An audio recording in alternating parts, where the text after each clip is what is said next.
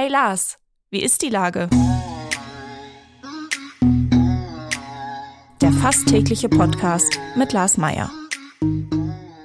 Wie ist die Lage? Unser fast täglicher Podcast in Kooperation mit der Hamburger Morgenpost, der Gute-Leute-Fabrik und Ahoi Radio spürt tagesaktuellen Fragen nach. Mein Name ist Lars Meier und ich rufe fast täglich gute Leute aus Hamburg an. Unser Werbepartner, der das diese Woche möglich macht, ist Next Media Hamburg. Next Media Hamburg ist die erste Anlaufstelle und Innovationsförderung für alle Unternehmen der Hamburger Medien- und Digitalbranche. Eure digitalen Geschäftsmodelle fördert Next Media unter anderem mit einem Startup-Inkubator, diversen Wissens- und Austauschevents und dem neu eröffneten Community-Raum Space in der Speicherstadt. Next Media ist Teil der Hamburg Kreativgesellschaft und wird von der Stadt Hamburg finanziert. Das war Werbung. Herzlichen Dank. Heute befrage ich die Unternehmerin und Modebloggerin Laura Neutemeyer. Ahoi Laura. Hi. Laura, du hast Architektur studiert und jetzt bist du Influencerin. Warum hast du sowas Vernünftiges und Tolles studiert und arbeitest nicht als Architektin? Du hörst dich schon an wie meine Eltern. Ja, wahrscheinlich bin ich sogar in dem Alter. Ich muss es leider ehrlicherweise so sagen. Ich glaube noch ein bisschen jünger, aber ich würde sagen, ich mache nichts ohne triftigen Grund. Das war schon immer so. Und ähm, ich habe mein, mein Architekturstudium zu Ende gebracht, hat mir wahnsinnig viel Spaß gemacht. Ich habe Berufserfahrung in dem Bereich gesammelt, habe dann aber relativ schnell gemerkt, dass ich auch noch andere Interessen habe und habe während meiner Masterthesis einen Modeblog aufgebaut, eigentlich um mich so ein bisschen von der Architektur abzulenken, um zu zeigen, ich kann auch anders kreativ sein. Und dann habe ich gemerkt, da kann man so ein bisschen was rausholen, ein bisschen mehr damit machen. Und ähm, ich wurde relativ schnell, eigentlich genau nach einem Monat von RTL unter Vertrag genommen.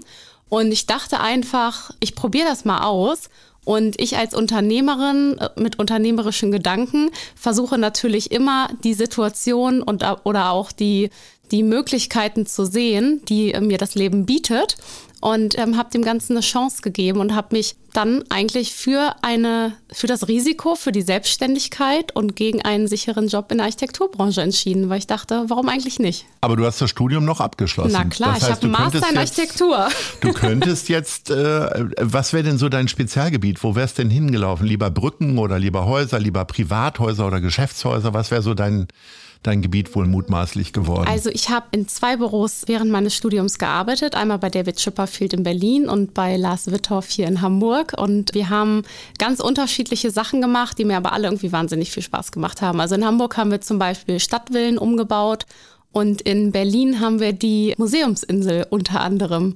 geplant und, und neu gemacht. Und das sind beides Themen, die man als Architektin oder die mich als Architektin interessiert hätten.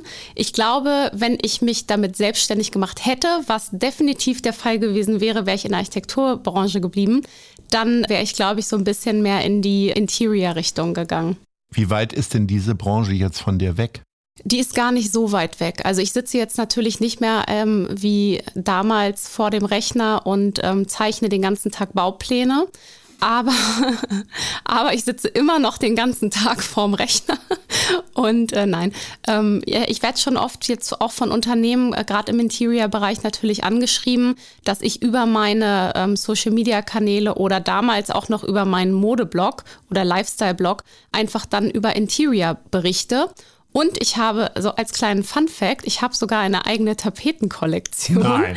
Doch, seit 2015. Und die habe ich auch nur, also es ist ein Lizenzgeschäft, wo ich aber natürlich auch mit entwerfe und meine Expertise mit reingebe. Und die hätte ich natürlich nicht bekommen, wenn ich nicht aus dem Architekturbereich kommen würde. Unbedingt. Dein Instagram-Kanal Design Dschungel hat 245.000 Follower. Äh, ich kann mir das ja kaum vorstellen. Das ist ja wirklich eine Großstadt sozusagen, die dir folgt und die du an deinem Leben teilhaben lässt. Wie viel Leben repräsentiert das denn von dir eigentlich? Ich versuche immer sehr authentisch zu sein. Ne? Es gibt ja verschiedene Möglichkeiten, auf Social Media aktiv zu sein.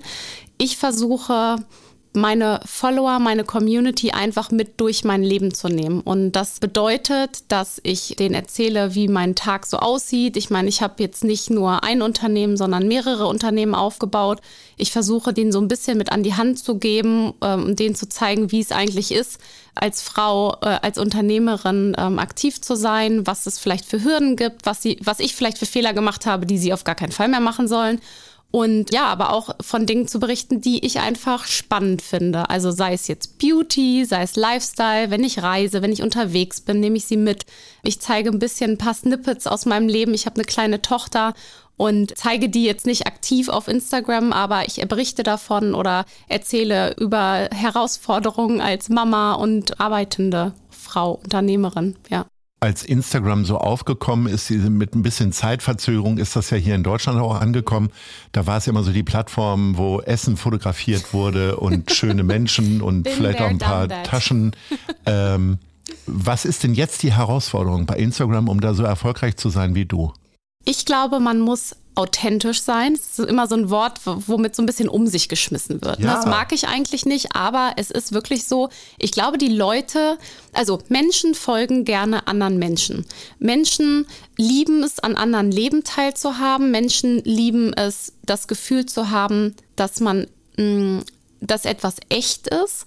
Und ich glaube, wenn du nichts zu sagen hast oder keine, keine Botschaften hast und dich irgendwie auch nicht angreifbar vielleicht auch mal machst, ich glaube, dann hast du nicht wirklich Überlebenswert quasi in dieser Branche. Du musst schon so ein bisschen deiner Community und deiner Followerschaft zeigen, hier bin ich, ich mache auch Fehler, ich bin ein Mensch so wie du und ich. Und dann ziehen sie da auch oder können sie auch einen Mehrwert rausziehen. Wenn du immer nur noch schöne Essensbilder zeigst, dann klar, dann hast du einen tollen Food-Account vielleicht im besten Fall. Aber dann bist du keine Person, der Menschen folgen. Wie viel Mut zur Wahrheit gehört denn dazu, um sich selber dann zu präsentieren? Also gibt es von dir Fotos mit Fieberthermometer im Mund, wenn es dir richtig dreckig geht und ja. du krank bist? Und das sind die, die am besten laufen, ne? Echt mit vier? Okay, dann werde ich mich die Tage jetzt auch mal mit Fieberthermometer abbilden. Mal gucken, was passiert. Also ist natürlich so, also ich zeige jetzt, also mein Tag hat 24 Stunden. Ich sage jetzt mal, mein Arbeitstag hat im besten Fall acht Stunden. Und natürlich zeige ich immer nur so ein paar Snippets. Ne? Das ist ja normal. Ich zeige vielleicht 10 bis 30 Snippets, a 15 Sekunden. Und natürlich kann ich nicht alles abbilden, was ich den ganzen Tag mache. Aber ich glaube, ich gebe schon einen sehr guten Einblick da rein, wie, wie ich lebe und was ich mache. Und ich glaube, man darf keine falsche Eitelkeit haben. Also so bin ich. Also es gibt vielleicht auch Leute, die alles komplett bearbeiten und so. Das bin ich nicht, das mache ich nicht. Ähm, ich zeige das einfach so, wie es ist. Auch mal manchmal Chaos. Man hat ja dann zunehmend, nachdem viele Leute das jetzt über viele Jahre gemacht haben, hörte man immer wieder von Burnout und ich bin fertig. Leute, die ihre Kanäle von heute auf morgen zugemacht haben und ja. teilweise viele Millionen Follower verloren haben sozusagen. Warst du da auch mal so am Rand dieses Abgrunds, dass du gesagt hast, boah, das wird mir jetzt echt zu viel? Mm, also zu viel in dem Sinne nicht, weil ich liebe das, was ich mache. Es macht mir Spaß, es gibt mir auch eher Energie, aber es gab natürlich definitiv Momente, wo ich gesagt habe, boah, irgendwie es läuft alles echt gerade irgendwie so semi. Also irgendwie habe ich mir das anders vorgestellt. Es gibt Jahre, in denen etwas äh, Dinge einfach viel anstrengender sich anfühlen als andere Jahre. Und ich glaube, das gehört aber auch irgendwie so mit dazu. Ne? Es gibt immer irgendwie mal Ups und Downs und das ist auch anstrengend und ich kann die Leute auch verstehen, ne? weil es ist auch einfach, man macht sich natürlich sehr, sehr verletzt, sehr, man macht sich sehr verletzlich oder man ist sehr verletzlich, man, ähm, man öffnet sich auch irgendwie, ist ja auch irgendwie was Intimes, was man preisgibt, etwas Privates und das ist natürlich anstrengend, wenn, wenn man ganz viele ungefragte Meinungen bekommt. Ne? Also das kann ich schon nachvollziehen.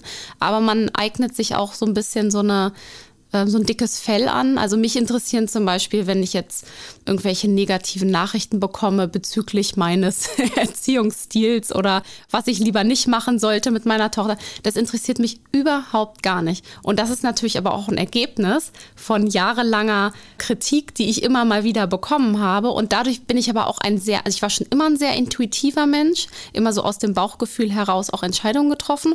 Aber dadurch handle ich noch viel intuitiver, weil ich mir gar nicht von jeder Meinung oder jede Kritik irgendwie so zu Herzen nehme, wie sich das vielleicht andere Menschen tun, die nicht in dieser Branche sind. Wird das denn irgendwie gefiltert? Also hast du eine Assistentin, die dir das vorsortiert? Man stellt sich das dann ja auch immer so vor, irgendjemand muss ja auch die Bilder machen, muss das gut ausleuchten und so weiter. Wie viele Leute beschäftigst du alleine nur für diesen Kanal? Also Ich mache das mit meinem Mann zusammen, habe das auch mit meinem Mann zusammen gegründet, ähm, wobei er primär jetzt eigentlich in unseren anderen Unternehmen tätig ist. Und ich habe eine Managerin, die quasi meine Anfragen beantwortet und meine Verträge verhandelt. Und sonst mache ich das selber mit einem Fotografen mal oder mal machen mein Mann und ich das zusammen, je nachdem, wie das so am besten passt. Ne? Jetzt gibt es kaum Influencerinnen, die nicht auch ein eigenes Produkt haben. Wofür hast du dich denn entschieden? Frage ich mal so ins Blaue. Also ich ähm, habe eine eigene ähm, Beauty Company. Mhm. Ähm, die habe ich vor fünfeinhalb Jahren mit zwei Partnern gegründet. Aus der Idee heraus, dass es meiner Meinung nach zu wenig clean Beauty Brands im Luxussegment gibt. Und die Zukunft meiner Meinung nach clean und green und vegan und ja, alles ist. Also alles Gute kommt da zusammen. Alles Gute kommt zusammen. Wir haben tolle Wirkstoffkosmetik entwickelt, alles made in Germany. Ich finde das ganz wichtig einfach, dass man auch versucht, als kleinere Brand den Markt zu educaten, mhm. äh, zu zeigen, es ist möglich, tolle, luxuriöse, natürliche Produkte zu kreieren. Und das habe ich gemerkt, ähm, indem ich ganz, ganz, ganz viel getestet habe und auch ganz viele tolle Produkte dabei gefunden habe. Aber mhm. für mich persönlich war da so eine kleine Gap und die wollte ich schließen, eine kleine Lücke, die irgendwie da war. Und ähm, das haben wir uns zur Challenge gemacht und mit Bayage, glaube ich, auch gut geschlossen. Das hört sich alles sehr nice an. Wir sind nämlich jetzt schon bei der unserer Kategorie. Nice. Oder Scheiß. Wofür hast du dich denn entschieden? Gibt es irgendwas, was dich stört oder was dich besonders gefreut hat in den letzten Tagen und Wochen? Erzähl uns mal. Also ich sage mal was Positives. Ich bin ein sehr positiver Mensch. Ich habe mich Ende letzten Jahres mit einem Verein zusammengesetzt. Ähm, Appen musiziert heißt der. Und äh, den gibt es seit, ich will nicht lügen, aber seit 34 Jahren, glaube ich. Und ähm, das ist, ich sag mal so, ganz knapp an der Grenze zu Hamburg. Aber die machen ganz, ganz, ganz tolle Sachen in Hamburg und zwar für Kinder. Einmal für kranke Kinder, ähm, die arbeiten sehr eng zum Beispiel mit dem UKE zusammen, krebskranke Kinder, aber auch unterstützen die oder machen die das Thema keine Gewalt gegen Kinder. Und das zwar äh, handelt das von missbrauchten Kindern und es, die kümmern sich um ganz schlimme Sachen und helfen den Kindern mit Therapien und, ähm, und mit ähm, ja einfach Therapeuten und so weiter und so fort. Und haben, glaube ich, in 34 Jahren knapp 8 Millionen Euro eingesammelt für Kinder. Und ich finde das so toll und so unterstützenswert und oh, ich könnte schon anfangen zu heulen, wenn ich alleine drüber nachdenke. Das wäre scheiße. Das wäre aber ein schönes Nice. Nein, aber ich finde, das ist wirklich so cool und es hat mich so berührt, was der Gründer mir da erzählt hat, dass ich das toll finde, dass es so Menschen gibt, die sich so für Kinder ins Zeug legen. Liebe Laura, äh, das unterstützen wir gerne und äh, weisen nochmal darauf hin. Und ich würde sagen, wir sprechen einfach in ein paar Monaten nochmal und dann gucken wir mal, wie sich deine Tipps für mich bei mir auf dem Instagram-Account irgendwie ausgewirkt das, haben. Äh, muss ich mir ich werde jetzt genau wöchentlich genau mit einem Fieberthermometer fotografieren, wenn das so gut läuft. In diesem Sinne sage ich Ahoi. Danke. Dieser Podcast wird präsentiert von der Gute-Leute-Fabrik, der Hamburger Morgenpost und Ahoi Radio.